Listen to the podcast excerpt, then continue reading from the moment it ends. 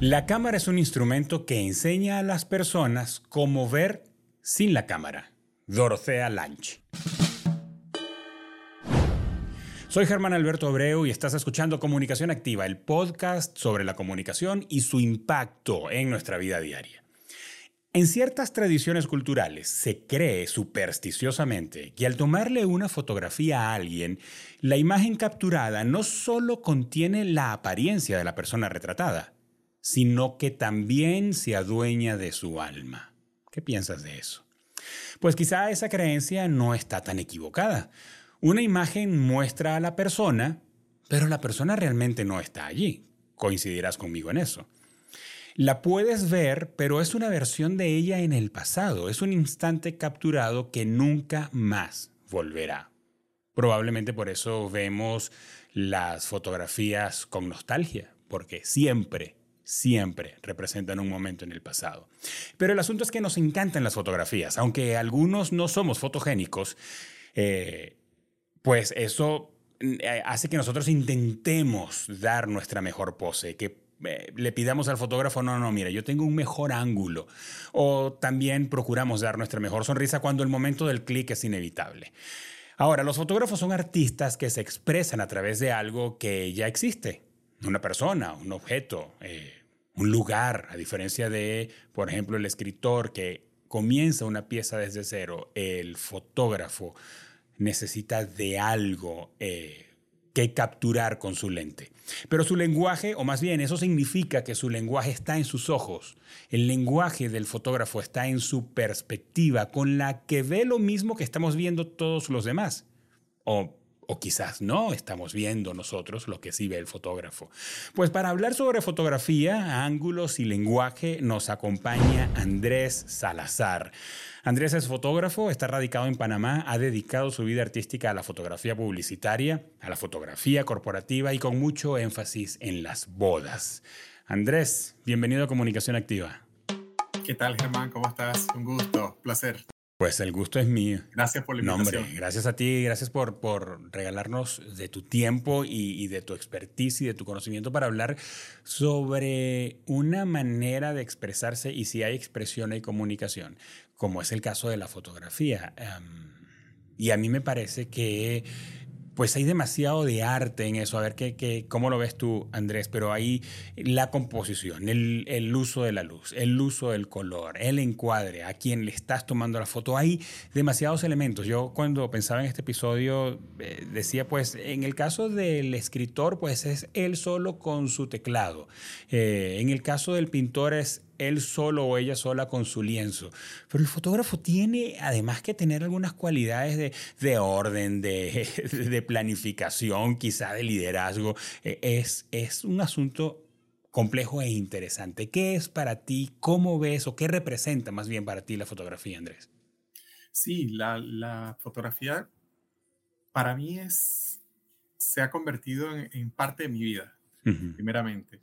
Eh, tal cual como mencionas, eh, son muchos elementos, eh, muchas veces controlables, otras veces no, que se, que se requieren para poder eh, realizar esa, esa fotografía, capturar uh -huh. ese, ese momento, desde la composición, la luz, ya que sin luz no tenemos fotografía. Así es. Eh, si son personas, nos, nos, nos, toca a veces dirigir eh, y eso, todas esas, esas esos elementos, pues uh -huh. hacen que, que, que no, no, sea tan fácil como mucha gente lo ve, como que un clic, apretar y ya. Así es. Sino, porque cualquiera lo puede hacer, pero realmente la idea es comunicar algo, que, que esa imagen te, te diga algo.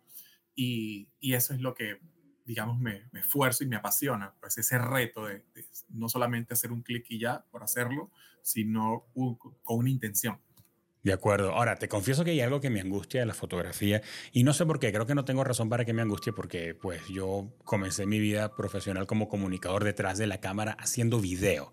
Entonces, en este caso, el video y la fotografía más o menos se parece especialmente con lo que me angustia. A mí lo que me angustia de la fotografía es que luego que tú tomaste la foto y la gente se fue o te fuiste del lugar o ya todo uh -huh. ocurrió, hombre, no hay más nada que hacer, o sea, lo que quedó, quedó.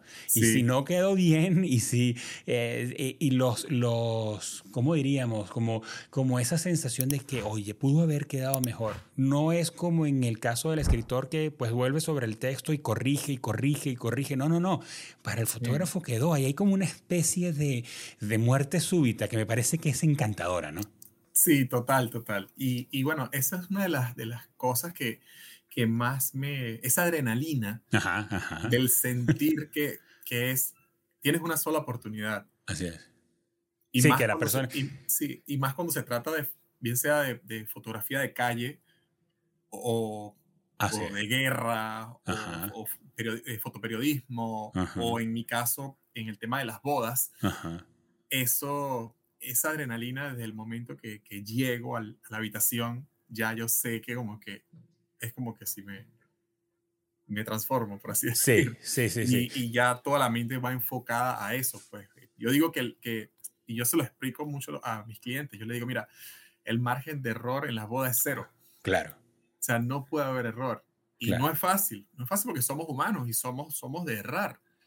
pero, pero en ese momento uno tiene que estar tan, tan pendiente que, o sea, casi que nuestra visión eh, 180, 160 se convierte en un 360, porque tienes que estar pendiente de todo, un sonido, un llanto, y no es solamente lo, visual, sino lo auditivo, porque lo auditivo también te lleva, te puede llevar a algo que esté pasando en ese momento y logras capturarlo.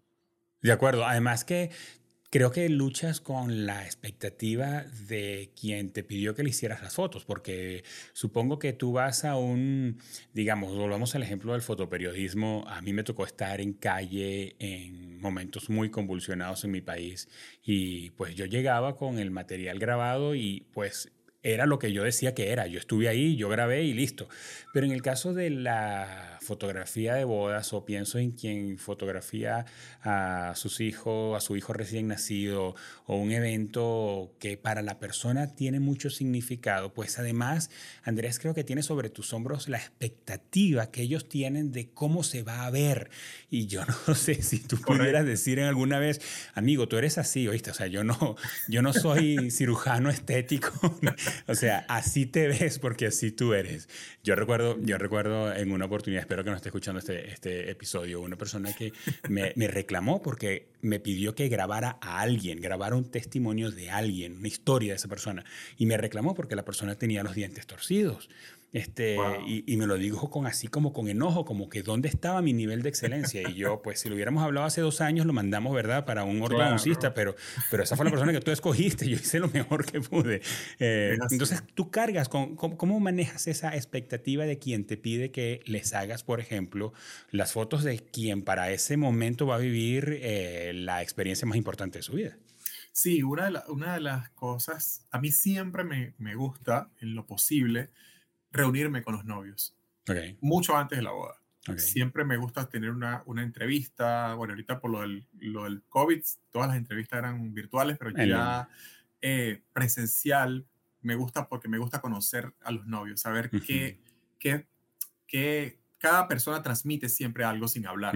Entonces me gusta siempre sentirlo, escucharlo, escuchar sus historias, cómo se comunican y por su lenguaje ya yo voy sabiendo, voy armando desde ya, mucho antes de la boda, cómo va a ser la, la bien sea tanto mi trato como lo que es la, la dirección hacia cómo vamos a capturar esos recuerdos. Tú dirías que necesitas la conexión con la persona, tu conexión personal con, con quienes van a ser objeto de tus fotografías. Sí, sí, absolutamente, absolutamente eso para mí es sumamente importante y, y algo que, que, dentro de las negociaciones, cuando estamos negociando, que a veces hay clientes que dicen, oye, mi presupuesto no me da. O sea, me encanta tu trabajo, pero tu presupuesto no me da. Y ya el que me diga a mí, me encanta tu trabajo, ya eso para mí es, es un, equivalente a que voy a ayudarte. Okay. Porque para mí lo más importante es que la persona le guste, o sea, conecte con mi trabajo. Porque, y no me contrate por un precio. porque el dinero va y viene, pero o sea, el, momento que le va a quedar a esa persona a través de mi, de mi visión y mi, y, mi, y mi, lente es único, no, no se va a borrar. Bueno, me haces pensar que ten cuidado con a quién le mandas este episodio, porque probablemente te van a decir, Andrés, mira, me encanta tu trabajo. sí, sí. Pero sí, estoy de acuerdo hay personas que me, que, me, que me han dicho, novios que me dicen, mira, Andrés, de verdad que vale más, o incluso he tenido eh, parejas que me han dado, digamos, propina.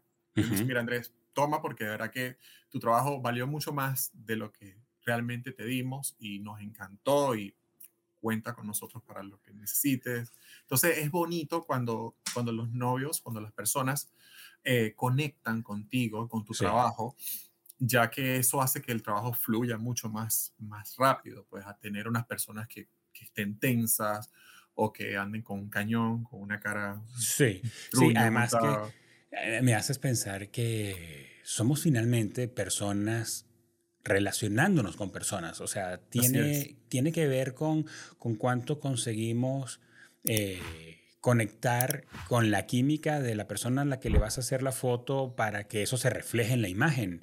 Si la persona puede estar de un ánimo decaído, aunque sonría, se va a ver en la foto, ¿verdad? Sí, y eso es algo que yo les comunico mucho a los, a los novios, eh, e incluso se los comento a, a los a las personas que están en el momento, yo les digo, disfruten. O sea, los problemas los soluciona la planner, la organizadora.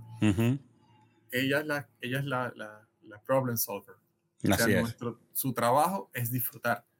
Mi trabajo es capturar cómo ustedes se están sintiendo, qué claro. está pasando.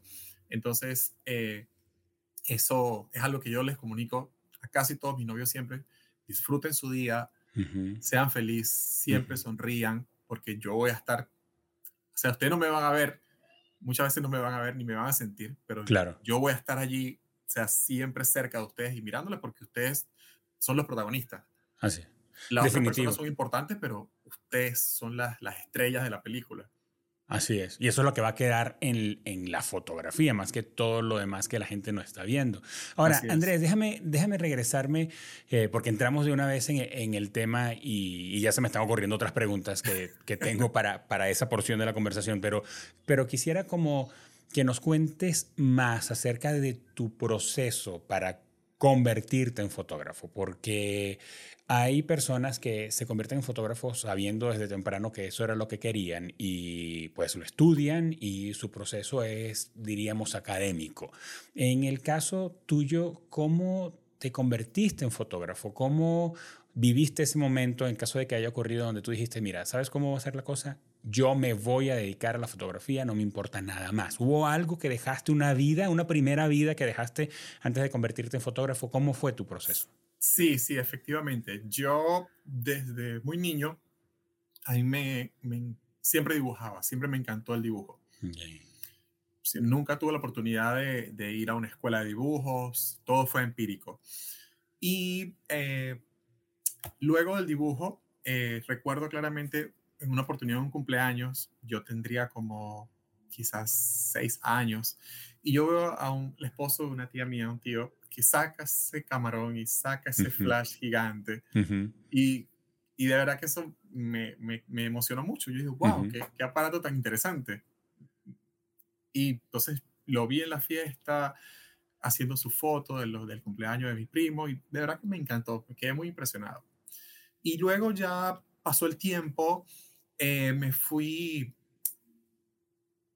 cuando tenía como 15 años aproximadamente empecé a coleccionar revistas de National Geographic. Okay.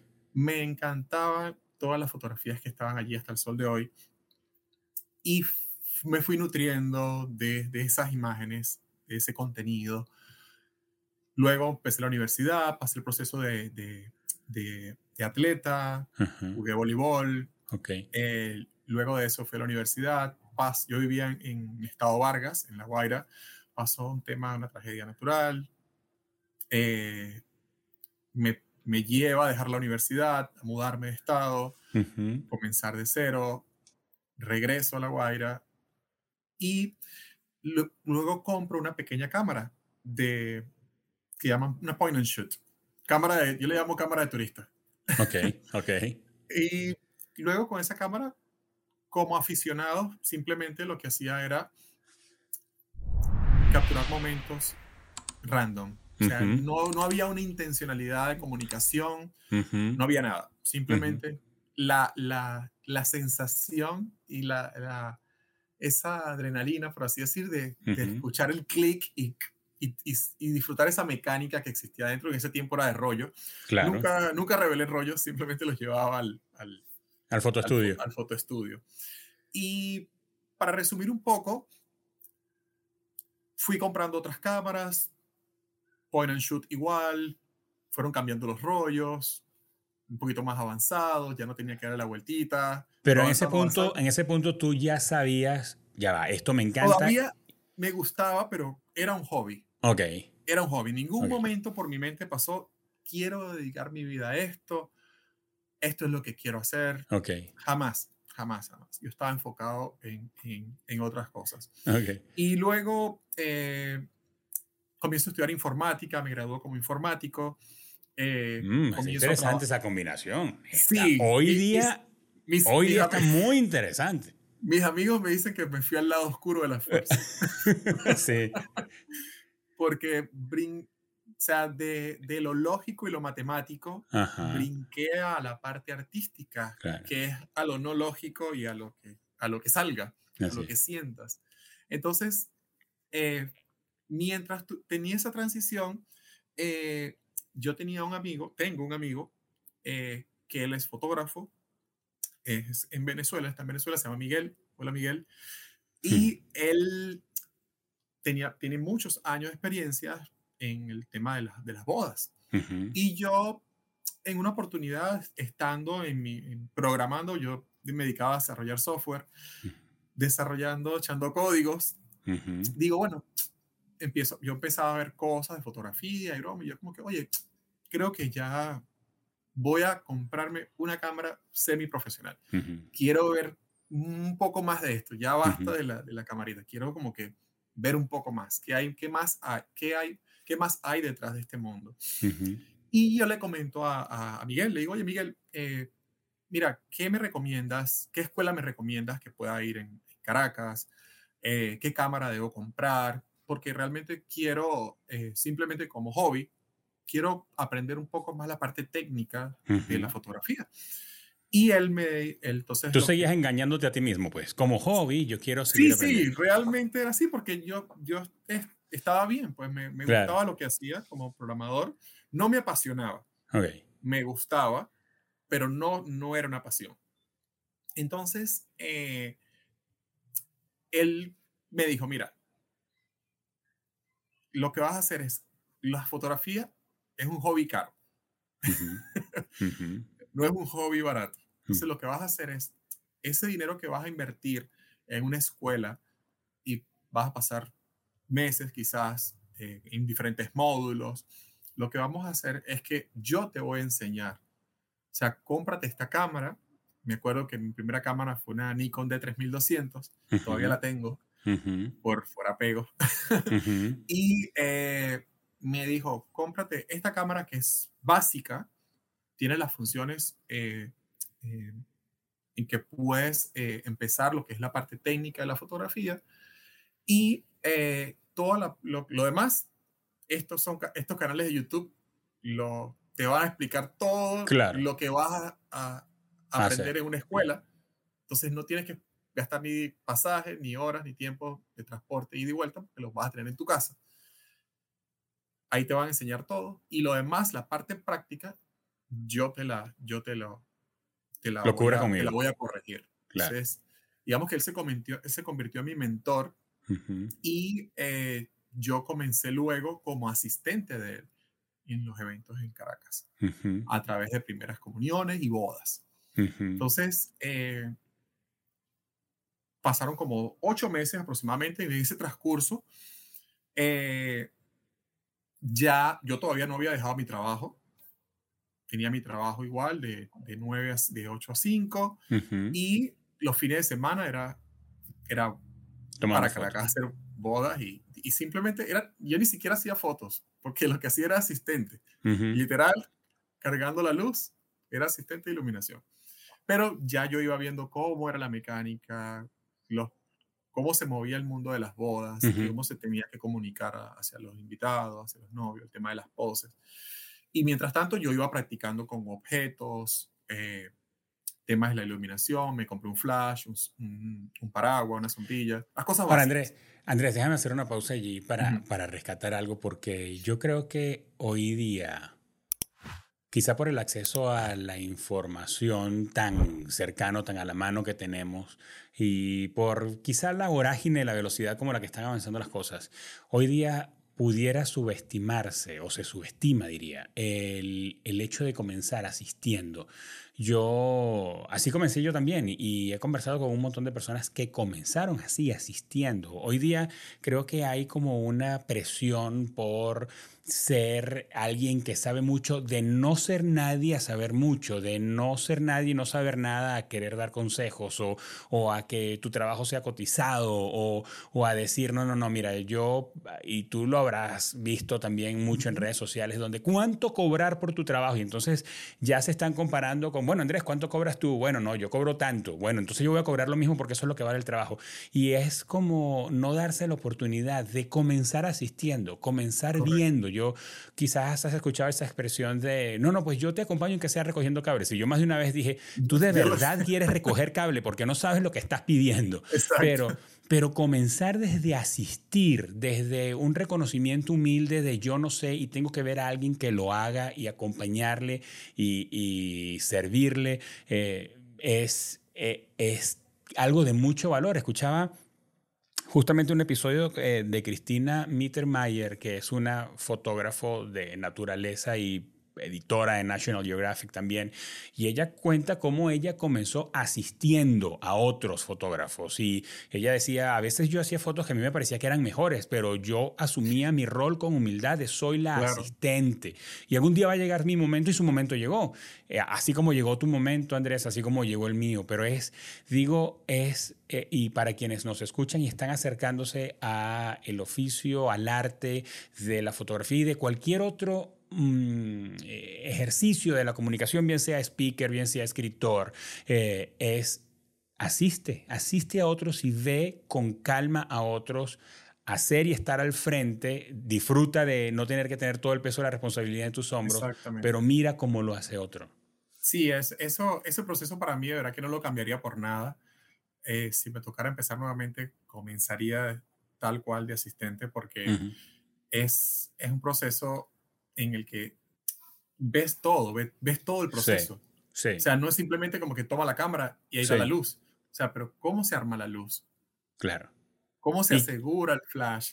Claro. Entonces, y puede ocurrir un accidente si no sabes lo básico. Entonces, sí, y, y, cómo diriges a un asistente si no sabes qué es asistir? Claro. Entonces, se, se, hace más fácil cuando ya, y yo les digo a mis asistentes, yo les digo, mira, tu trabajo es casi más del 60% de la foto la haces tú. Digo yo, a ese nivel de responsabilidad estás. Porque si tú no estás pendiente de la comunicación que yo estoy teniendo con el, con, con el, con el sujeto y tú estás distraído y estás colocando la luz en una posición de no es, la foto no va a servir. Así es. No hay foto, digo yo, no hay foto. Entonces, tu trabajo es hasta más importante que el mío. Así es. Así es, es como un tema de confianza, ¿no, Andrés? Tú necesitas correcto, descansar en quien te está asistiendo. Correcto, así es, así es. Y fue hermoso porque él, yo lo hacía, yo le decía, no me pagues. yo le decía a Miguel, no tienes, yo lo estoy haciendo porque quiero aprender. Y me decía, no, no, todo trabajador es digno de su salario. Y, y él me decía, toma, esto es tu, este es tu, tu remuneración por tu tiempo y, y no te preocupes. Y de verdad que fue, fue hermoso, fue una experiencia súper hermosa. Y, y, luego, para cerrar el tema del, del, del cómo, cómo, arrancaste. Arranqué. Me toca hacer mi primera boda, una pareja valiente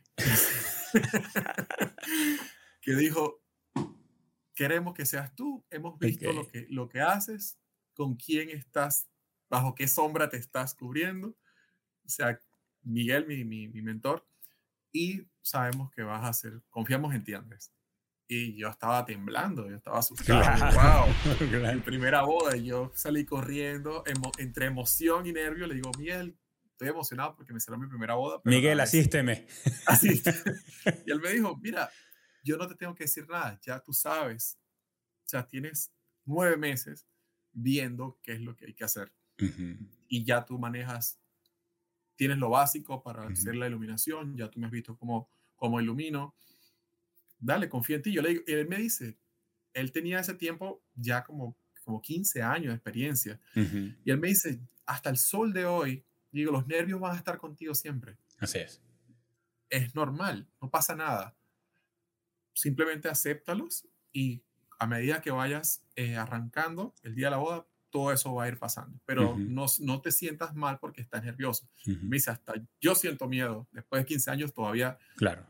llega la ansiedad porque por el tema de lo que estábamos hablando anteriormente, de la perfección, de que todo tiene que quedar bien. Claro.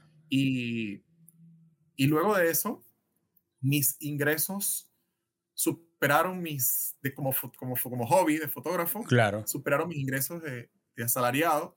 Y ahí fue donde dije, ok, claro, eso lo hice aproximadamente como seis meses. No fue como que el primer mes y ya. Duró un tiempo, que es mi recomendación siempre a las personas que, que tengan un trabajo, no, no se fíen por el primer mes, ni el segundo, ni el tercero. Desen un tiempo, seis meses, un año, para que vean fruto y, ustedes tomen la decisión de decir, oye, real, sí, esto es lo que quiero hacer. O porque hay altos y bajos. Sí, claro. Entonces, ya después de eso, sí dije, ok, esto es lo que, esto es lo que quiero hacer. Es más, disculpa, mi, mi, pregunta para renunciar, disculpa, fue, yo estaba eh, un día programando, echando códigos, y, y, y, yo mismo me hice la pregunta, me dije, Andrés, ¿esto es lo que quieres hacer el resto de tu vida? Claro, claro. Y ahí mismo fue, yo dije, no, no, Andrés, esto, esto, no, esto no te apasiona, tú esperas los sábados para llenarte de eso. Y ahí mismo empecé a redactar la carta de renuncia, se la puse a mi jefe y le dije, Hace, aquí está mi carta. Un mes de preaviso.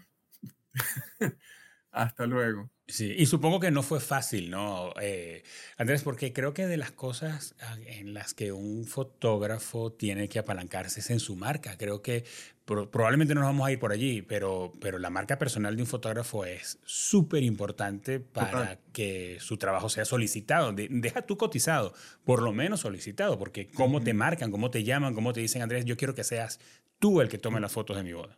Así es, así es. Sí, esa parte es, sumamente importante y eso, eso lleva tiempo. Sí. Lleva mucho tiempo porque eh, mi proceso comenzó en Venezuela. Luego yo me mudo a Panamá y aquí literal fue de cero. Claro. Entonces, ¿quién eres tú? Claro. No te conocemos. Entonces me tocó literal empezar desde cero, ir subiendo, Construir reputación, prestigio. Exactamente. Y, y, al sol de hoy, ya gracias a Dios, eh, mi trabajo es reconocido, llegan clientes por, por eso mismo, bien sea por referidos o incluso en la calle me he conseguido, oye, eh, personas que me dicen, oye, tú eres Andrés, tú estuviste en la boda de... Yo te vi. Entonces es bonito cuando, cuando personas eh, te, te, ven y te reconocen y reconocen tu trabajo, pues. Claro. Ahora, Andrés, vamos al, al, momento de la producción, diría yo. ¿Cuáles son esas cosas que un fotógrafo, o más que cosas diría, cuál es el proceso de un fotógrafo antes de ir al set? Sí, primeramente eh, yo hago un checklist de todo lo que necesito, bien sea para una sesión particular de producto o bienes raíces o, un social o en este caso una boda. Eh, hago un checklist de todo lo que necesito un día antes. Por ahí hay un meme que, que sale que dice como que fotógrafos de bodas chequeando cada cinco minutos lo que tiene. Si realmente pusiste la memoria y revisas y revisas y revisas, pues porque ya después no hay chance. Claro. Entonces, eh, ¿pueden darse el beso otra vez, por favor? No, no, no. ¿Puedes caminar otra vez por el centro de la iglesia? No, no hay manera. Sí, eh, ese proceso, primeramente, es tener todas las herramientas que necesito. Claro. Eh, siempre mi recomendación, y es algo que he aprendido, es el tema del backup. Porque como son eventos que ocurren que no puede haber error, que las cosas van a pasar una sola vez, no se van a repetir. Tal cual como acabas de mencionar, no puedes decirle, oye, repitan el beso otra vez que se me la cámara, o repitan el beso otra vez que me quedé sin memoria. Claro. Y esas son cosas que como profesional son errores que no pueden ocurrir. Digamos que eso sería una novatada, por así decir. Entonces, eh, uno tiene que estar pendiente siempre de, todos esos detalles. Eh, Entonces, el checklist para ti es imprescindible, aunque tengas el tiempo que tengas de experiencia. no confías en tu memoria, pues. No, no se puede confiar en la mente. sí, siempre tiene que, yo digo que en lo, lo, visual, lo tangible, eso es lo que, porque en, algún momento te puedes distraer en algo, puedes estar concentrado en, en, lo que, a ah, las baterías las tengo aquí en la mesa, y si lo haces el mismo día, peor. Entonces, mejor hacerlo un día antes, ya con calma, dejas todo cargado, seteado, armas, y al siguiente día siempre yo hago un double check otra vez, cuando es el día de la boda, como que, ok, abro la maleta nuevamente y reviso, que dos cámaras, baterías, flash, extras, todo lo que necesito extra, lo que tengo y extra, por ese mismo tema del backup y de la seguridad, porque el cliente está confiándote sus recuerdos. Entonces, uno no puede decirle, oye, eh, se me dañó el flash y no tengo más flash. Claro. O, o no tengo más cámara. Ya como fotógrafo de, de, bodas, la mayoría usamos dos cámaras por eso mismo, porque no tanto por, por, por show, como que, ah, no, tiene dos cámaras, sino hay una intención. Claro. Por ese mismo, porque son objetos electrónicos y no sabemos cuándo pueden fallar. Entonces, porque hay, o sea, son objetos eh, que se pueden fallar. Claro. Pueden fallar. Claro, no, controlamos. Entonces, si hay una falla, si la cámara se te tranca, se tranca el obturador X, Y, Z, o te tropieza un, cliente y se te tranca la cámara, entonces a mitad de boda tú le decir, oye, mira, no puedo hacer foto porque se me trancó la boda. Sí, claro. es, yo le digo, en, en el generador popular, yo digo, eso no es problema del cliente. Así es. Esa es, esa es nuestra responsabilidad porque el cliente nos está eh, pagando y está confiando en nuestros servicios y nosotros tenemos que hacerlo como sea. De acuerdo. Ahora, Andrés, pienso en, en eh, como comparando este trabajo de hacer fotografías en el caso de las bodas. Y creo que uno pudiera pensar que cuando se trata de fotografía para publicidad o fotografía artística, no sé si ese es el término, pero yo diría, allí es imprescindible la creatividad. Yo me imagino que un fotógrafo mira el set donde va a tomar una fotografía de un producto y piensa en el ángulo, piensa en el encuadre o si es una fotografía de un auto o de una persona, una modelo con una ropa, etcétera. Este, y puedes pues, pensar si pones plantas en el set o si no, si son elementos abstractos o si es en exterior o es en estudio, etcétera, etcétera. Pero cuando eh, vas a un lugar que tú no escogiste. Los novios junto con la wedding planner escogieron una campiña con, eh, qué sé yo, parras y tal, y un asunto al aire libre y quizá llueve o quizá hay niebla. O, tú no escogiste ese lugar, tú no tienes el control. Además vas con gente que no conoces, porque habrás hablado con la novia y tal, pero... Eh, tendrás tus cuentos de, suegras y de padres que, mandan más que los novios. ¿Cómo, opinadores. O son opinadores, correcto. Entonces, eh, para esos casos, Andrés, ¿cómo manejas el tema de la creatividad? Y ahí es donde quiero enfocarme, en la creatividad. ¿Una creatividad en sitio o versus una creatividad previa cuando es un lugar controlado? ¿Cómo haces para crear el, la, la atmósfera y la historia que estás contando con las fotos? Sí, por ejemplo, cuando si es una sesión de productos, eh, sí es mucho más fácil, porque uno digamos que tiene el tiempo y decir, oye, mira, es algo más controlable, tal cual como lo acabas de decir. Bueno, vamos a usar estos elementos, estas plantas, esta luz, este fondo. Entonces, uno puede tener el tiempo más de, pensar como que, ah, no, mira, y de cambiar, y decir, ah, mira, resulta que no, no resultó la planta así verde. Es, Vamos a poner una planta roja para que resalte mejor el fondo es Navidad X. Entonces, tienes ese, ese tiempo de jugar con esa creatividad. Puedes hacer un mood board, puedes hacer mil cosas y como que, ah, esto es lo que quiero hacer, vamos al sitio y ya tenemos una idea de lo que vamos a hacer. En las bodas no ocurre así.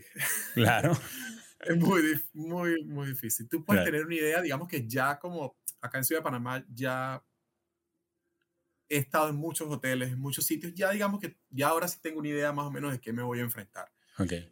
Bien sea en las habitaciones, como es el vidrio, porque hay habitaciones con vidrios azules, vidrios verdes, vidrios ahumados, sin vidrio ahumado, entonces cambia totalmente todo el tema de colores y, y, se hace un poco complejo. Entonces allí es donde la creatividad, uno tiene que pensar muy rápido. Y eso es lo que también me apasiona, porque tienes que solventar rápido. Tienes minutos contados para hacer la foto. Entonces, a veces la, la organizadora te puede decir, Andrés, tienes 15 minutos para estar con ellos. Uf. Y, y este es el sitio que... Y entonces tú volteas a ver, entonces ves puro monte. Dices, ok, ¿qué, qué, qué, qué, qué hago? Claro. entonces nos toca ser, jugar con esa creatividad, jugar con lo que, bueno, vamos a hacer que esos montes se vean como los como los, o las praderas de Nueva Zelanda. y, y, jugar con el tema de los ángulos, jugas con tu iluminación, que si estás en un espacio que no hay nada, allí la iluminación juega un papel muy importante, porque ahí es donde vas a, a, crear diferentes eh, eh, escenarios con, la, con la luz que tengas si ya digamos que hay elementos en la parte de atrás, además de un paisaje y un monte, ah, bueno, tienes, tienes una pared, tienes una fuente, tienes otros elementos, entonces ya nos toca igualmente pensar súper rápido porque tenemos el reloj encima y jugar, bueno, vamos a, a, a, a ponerlos contra la pared separados y, y uno moverse también. Eso fue algo que, que aprendí en un, en un taller que hice con los amigos del Marco Rojo y Mandrágora, dos estudios eh, de fotografía en, España. Y, y, ellos nos enseñaron algo bien interesante que, que nos decía, creo que fue Antonio Víctor, uno de los dos, ellos nos decían,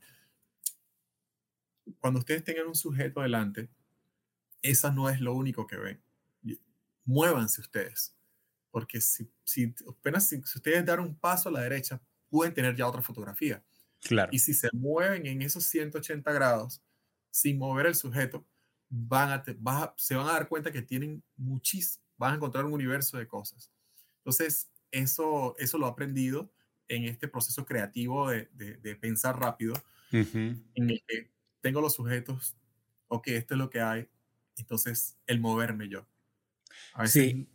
Porque, ¿qué pasa? Que los novios tienes el vestido de la novia, que puede ser larguísimo. Entonces, ellos no van a moverse con tanta facilidad como te puedes mover tú. Entonces, ya una vez que los posicionas, ya uno tiene que estar muy seguro de como que, ok, te voy a poner allí y, y esa es la foto. O sea, ya tienes que hacer la foto antes de, de dispararla.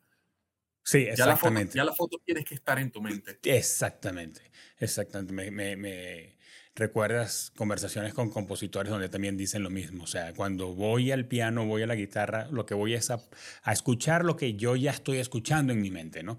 Ah, ahora, Andrés, cuando hablas de, justamente ahora cuando hablaste del, vestido de la novia, eh, para la novia, por ejemplo, pues el vestido es, es, es forma parte de su expresión. Eh, fue algo que se tomó tiempo en escoger, fue algo que eh, tiene un significado para ella. Ahora, cuando vas a hacer la foto, eh, bien sea de bodas o no, pero tienes a una persona al frente o tienes a un cliente que te está diciendo, mira, esto es lo que yo quiero. Eh, me recuerdas, me recuerdas muy bien a, un, un, caso de un cliente donde necesitábamos que una asesora de imagen ah, viera a mi cliente y le dijera qué era lo más recomendable para ella, para que ella fuera una sesión de fotografía. Entonces, finalmente yo tenía una asesora de imagen para quien yo era su cliente, pero finalmente estaba viendo a un tercero, a quien a mí me importaba que viera. Entonces, probablemente te has conseguido una situación donde tienes un cliente que necesita que le hagas fotos a alguien más y expreses algo y logres un resultado, pero Andrés es fotógrafo y es artista. Y Andrés tiene un ojo y tiene un criterio y tiene un gusto.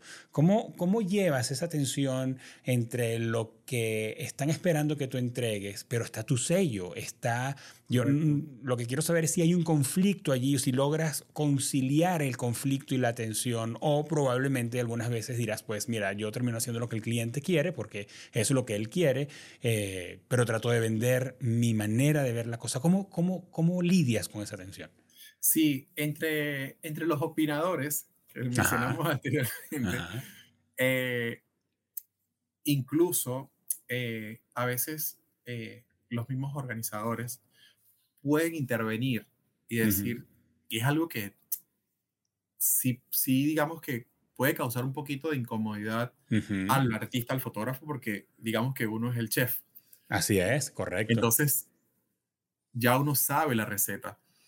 Entonces, obviamente, como que le meta la mano en la sopa a uno y le coloque más sal. Es como que, Exacto. oye, déjame hacerlo porque ya yo sé lo que tengo que hacer. Claro, uno, pues, uno siempre está abierto a, a esas sugerencias, eh, pero no, no el que te digan cómo tienes que hacerlo. Porque el cómo, cómo lo vamos a hacer, ese es nuestro trabajo. Entonces... y por eh, algo te llamaron, ¿verdad? Por algo es Andrés y no es José Luis y no es Manuela, es Andrés. Exacto. Y, y ese proceso de, de, de, aceptar y de confiar en lo que nosotros, gracias a Dios, la mayoría de mis, la mayoría de mis clientes siempre han confiado. es, son yo puedo decir que ninguno me han dicho como que, oye, la quiero así la foto.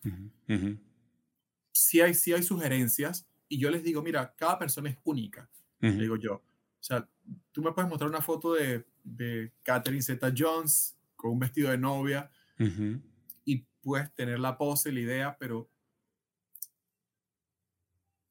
tu fisionomía, porque a veces, ¿qué pasa? Claro. Hay fisionomías diferentes. Claro. Entonces, o sea, yo no, tú no te vas a posar, yo no te voy a poner, poner a posar como Catherine Zeta Jones y tu fisionomía es diferente. Claro, si eso te pone a ti en una posición para perder, porque vas a terminar perdiendo tú. Claro, y, yo le digo, y te vas a sentir incómoda tú, le digo, claro. Pues". Entonces, o sea, todo debe fluir de manera natural, tanto las poses, como le digo, yo les digo, oye, yo acepto tus sugerencias, pero, eh, o sea, tú eres tú. claro. y, y, y muchas veces confían. Muchos me dicen, okay, dale Andrés, tienes razón. Y confían y tal cual. Si ya nunca, gracias a Dios, hasta el sol de hoy, luego de casi nueve años eh, realizando este trabajo, y es ya, eh, no he tenido ninguna pareja que me ha dicho, no nos gustaron las fotos. Claro. Por, por eso mismo, porque ya como hay un portafolio, ahí ya tú sabes lo que vas a recibir, o sea, la línea que vas a recibir. Ya tú sabes cómo es mi iluminación. Habemos fotógrafos que podemos iluminar muchísimo. Habemos fotógrafos que podemos jugar un poco más con, con, con low key, con high key, eh, luces altas, luces bajas, muchas sombras, sombras duras, sombras suaves.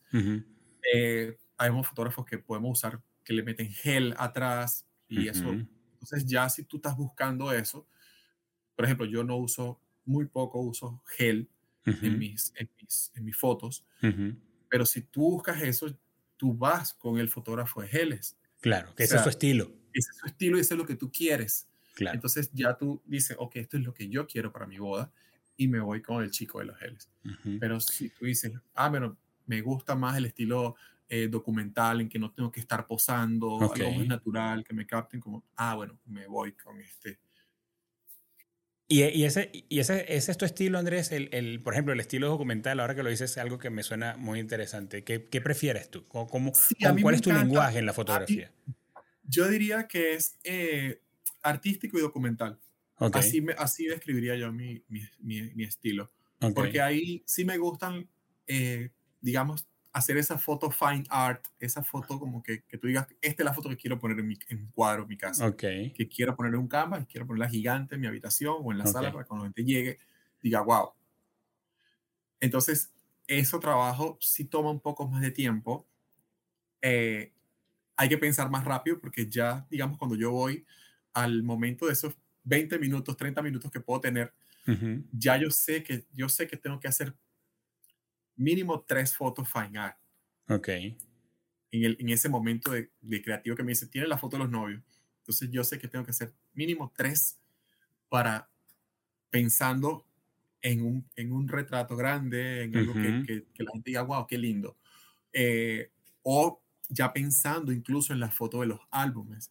Claro. Ah, mira, esta secuencia, esta secuencia la voy a usar, ellos aquí, ellos en el mismo escenario, bien sea un movimiento del velo, esto me puede servir para el álbum. Entonces son cosas que van pasando que la, la mente no para eh, y es lo que me gusta, porque uno, el proceso creativo está todo el tiempo, sí, sí, digamos, a toda máquina. A, toda, máquina, y, y, vas pensando en eso, o sea, y eso, te vas pensando en cosas en futuro. O sea, ni, siquiera la voy a terminado y ya yo estoy pensando en el álbum. Claro, exacto. En, en, en, un canvas, en cosas que el cliente les van a servir y les, y les van a gustar.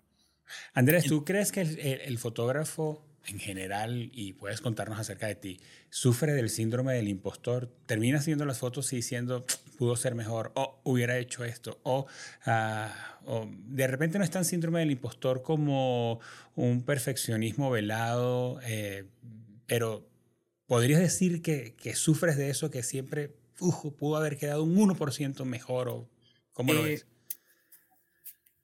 Yo creo que sí. Y, yo no lo veo como malo porque es algo que te retroalimentas tú mismo.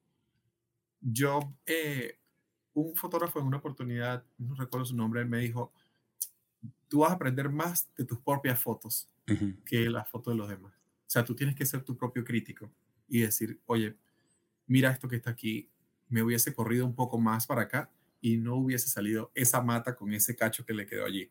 Y entonces son cosas que uno va como que, oh, mira, oye, no me fijé en esto. Y por eso mismo, pues, y es normal que pasen esas cosas que, y son cosas que nosotros vemos los fotógrafos, que el cliente no los ve. El cliente ve la foto y dice, wow, qué maravilla. Y tú dices, ay, Andrés, ese cable atrás no lo viste. Le, le, le, le cruzó el cable por detrás, por el cuello. y entonces tú estás como que, oye, pero es en, en ese proceso que, que, uno mismo, que yo mismo me, me corrijo. Claro. Y digo, oye, es tu ojo crítico dentro de tu autoevaluación. Sí, y yo digo, oye, Andrés, próxima vez, pendiente con los cables. Claro. Eh, pendiente con, las con las matas. Eh, ¿Quién está detrás? Y claro, hay momentos que, que no puedes controlar eso. Por ejemplo, cuando, cuando la novia va entrando o cuando la novia va saliendo del altar. Y te sale alguien atrás bostezando. Salen los teléfonos, sale gente bostezando. Eh, o sale, sale el tío, perdóname tío, con el iPad y con, con la, casi que la laptop ahí haciendo la foto. Entonces tú dices, ok, tío, no, no te puedo photoshopear. Claro. estás allí, cubriste casi toda la parte de atrás del beso, te atravesaste. Entonces, y son cosas que yo les, que les comunico a los novios y les digo, mira, hay cosas que, que, que no puedo controlar, hay cosas que puedo corregir, pero hay cosas que me van a demorar mucho tiempo. No va a durar una hora para borrar al tío. Este, este fotógrafo de apellido Besson, el francés, él dice que, o él tuvo una, una frase que dijo que tus primeras 10.000 fotografías son tus peores fotografías. Primero, tus, tus, primeras 10.000 son tus peores fotografías. O sea, es un tema de práctica y hacerlo, y hacerlo, y hacerlo, y hacerlo. Andrés, ¿cuáles serían tus recomendaciones para las personas que nos oyen ahora y están quizá en ese proceso de autodescubrimiento en el que estuviste tú hace unos años, donde ven la fotografía como un hobby, como algo que les gusta, eh, pero que están comenzando y quizá necesitan encontrar su estilo? Yo creo que cuando estamos empezando, especialmente cuando nos dedicamos a cosas que tienen que ver con arte, nos gustan muchas cosas y nos gustan muchos de estilos diferentes, quizá eh, dispares o en, eh, en, polos opuestos, en lugares ah, lejanos dentro del espectro del gusto, de las posibilidades, pero ¿cómo hago si me gusta esto me gusta lo otro? ¿A qué me voy a dedicar? Eh, a partir de tu experiencia, ¿qué le recomiendas a ellos que están comenzando? Sí, a todas esas personas que, que, están comenzando, que yo pasé por allí, por ese mismo proceso, en el que digamos que uno se convierte en un consumidor de todo y uno ve y ve y todo nos gusta. Dice, hoy me gusta esto, me gusta esto, me gusta esto, me gusta esto. Todo nos gusta o todo nos puede gustar. Entonces tú dices, ¿para dónde agarro? O sea, no, no puedes convertirte en todo. Ese es un proceso que toma tiempo, en descubrir tu propio estilo y decir, este, es, aquí me siento bien. Y, y digamos que tu estilo lo vas a desarrollar, es una acumulación de todo lo que te vas nutriendo. no está mal, no lo considero mal que te, que te nutras de, de diferentes artistas. Claro, yo, yo, considero que eso es algo muy bueno, porque así como el doctor puede leer muchos libros de, de anatomía, no solamente lee un autor, claro. decir, ah, no, mira, yo voy a leer solamente este autor. No, hay muchos autores, muchos libros de anatomía que te pueden decir cosas diferentes. Tú dices, mira, este, este, no lo mencionó, pero este sí. Entonces, eh, así mismo nos ocurre a nosotros en, en, ese proceso creativo y de encontrar ese estilo tuyo, el decir, oye, ya, aquí me siento bien. Me, me, me gustan los geles, pero este man no usa geles y él usa dos iluminaciones, dos flashes en cada una de sus bodas, pero él usa uno. Entonces, es esa ensalada y decir como que, bueno, ¿dónde me siento mejor? ¿Qué es lo más práctico para ti también? Porque digamos que eso va también con la personalidad de la persona. Por lo menos a mí me gusta ser bastante práctico. A mí no me gusta estar cargando tanto cosas a la hora de, de, mis producciones. Entonces, ya, por ejemplo, mi estilo, yo uso una sola luz.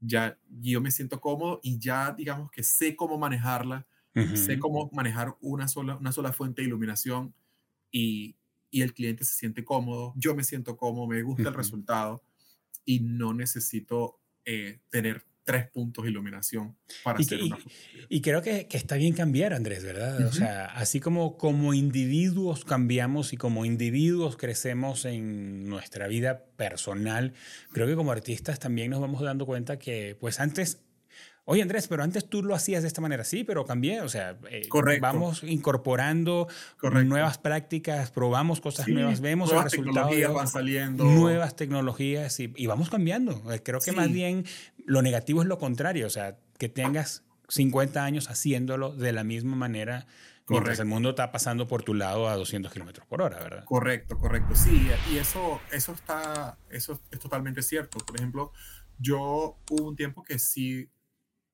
sí usé geles, por ejemplo, hablando de los geles.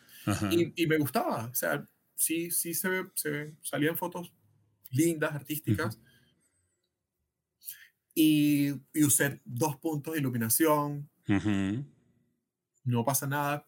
Y, y, quizás en un futuro, en dos años, en tres años, quizás vuelva a los geles. Sí. O quizás vuelva a, Pero son cosas que tú vas viendo y tú dices, oye, esto me gusta, oye, vi esto, es como si lees un libro nuevo y te dices, oye, esto, mira, resulta que, que el chocolate es bueno para los dientes. Oh, mira, después que nos dejaron tantos años diciendo que... Ojalá.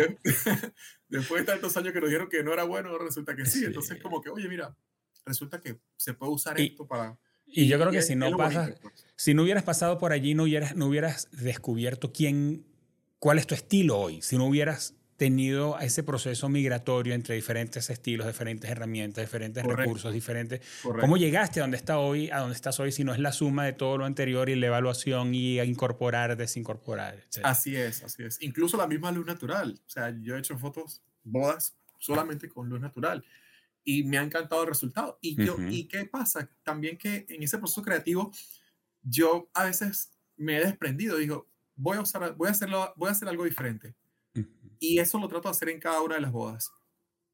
Aunque sé que las personas muchas veces no se conocen, pero es algo mío. Es algo, digamos que es una formación que yo me, que me hago yo mismo. Y digo, voy a hacer la cosa diferente. te desafías, te estiras, te estiras. Exacto. Yo digo, voy a hacerlo. Ah, 90% de las veces pongo el flash del lado derecho. ¿Qué pasa si lo pongo en la izquierda? Claro. Vamos a intentar, vamos a probar a ver. O oh, lo voy a poner cenital. Claro. ¿Qué, qué puede pasar? Y, entonces resulta en ese proceso creativo, dice, oye, mira, resulta que me funcionó y me gustó. No, no, había probado el flash del lado izquierdo y resulta que me funciona mejor. Entonces ya como que adoptas eso y te dices, ok, esto se queda ahora conmigo. Y, se, va, se va haciendo parte de, de, de, ti, pues, de tu estilo y, y, una nueva herramienta. De acuerdo. Oye, Andrés, creo que pues llegamos hasta aquí. Estamos a nada de que Mariana, que está en oculto, pero viendo la conversación empieza a sacarnos todos sus avisos luminosos acerca de que ya cumplimos los 50 minutos. Andrés, pero ha sido una conversación muy enriquecedora y creo que le da un panorama, le da una perspectiva tanto a fotógrafos que ya están ejerciendo y conocer tus prácticas y a quienes están comenzando y pues necesitan como haber escuchado a alguien que les permita saber si están caminando por el camino correcto. Hablaba con alguien en estos días que me preguntaba, ok, ayúdame a definir cuál es el momento donde puedo dejar mi trabajo y dedicarme a mi hobby. E-, ese fue un proceso que yo, que Germán vivió.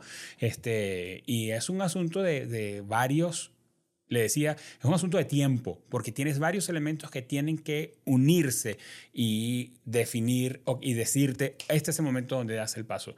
Y es un proceso que tú viviste y que creo que puede ser muy enriquecedor para quienes están en esa ruta, no solamente de dedicarse a la fotografía, sino a encontrar, no sé si se puede decir así en la foto, pero encontrar su voz, encontrar su estilo, encontrar su ojo para hacer su trabajo original singular, el sello, el sello de Andrés Salazar. Esa foto, mira, se parece a Andrés y es algo que toma tiempo, práctica y más de 10.000 fotografías. Sí, muchísimo, muchísima práctica toma. De verdad que no, no es algo que, que nace de la noche a la mañana.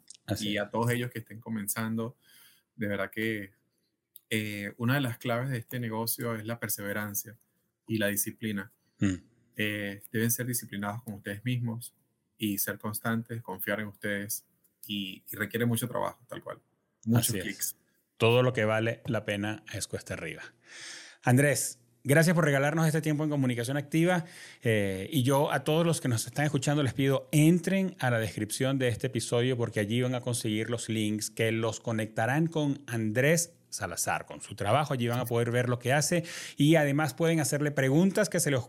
Si tú estás en la fotografía, tú habrás dicho, Germán, pero ¿cómo no le preguntaste tal cosa? Bueno, pregúntele, allí vas a conseguir los, eh, cómo conectarte con Andrés. También vas a conseguir un link que te lleva, en el caso de Spotify, a la pregunta ¿qué te gustaría preguntarle a Andrés? Y lo que tú me mandes, yo se lo mando a Andrés para que te responda. Así es.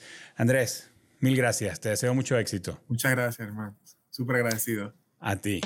Pues amigos, ah, les agradezco mucho que se hayan tomado el tiempo de escuchar este episodio, de vernos y de ser parte de todos los que estamos aprendiendo, construyendo, incorporando recursos para mejorar en nuestra comunicación. Si tú eres cantante, qué interesante la perspectiva de la fotografía.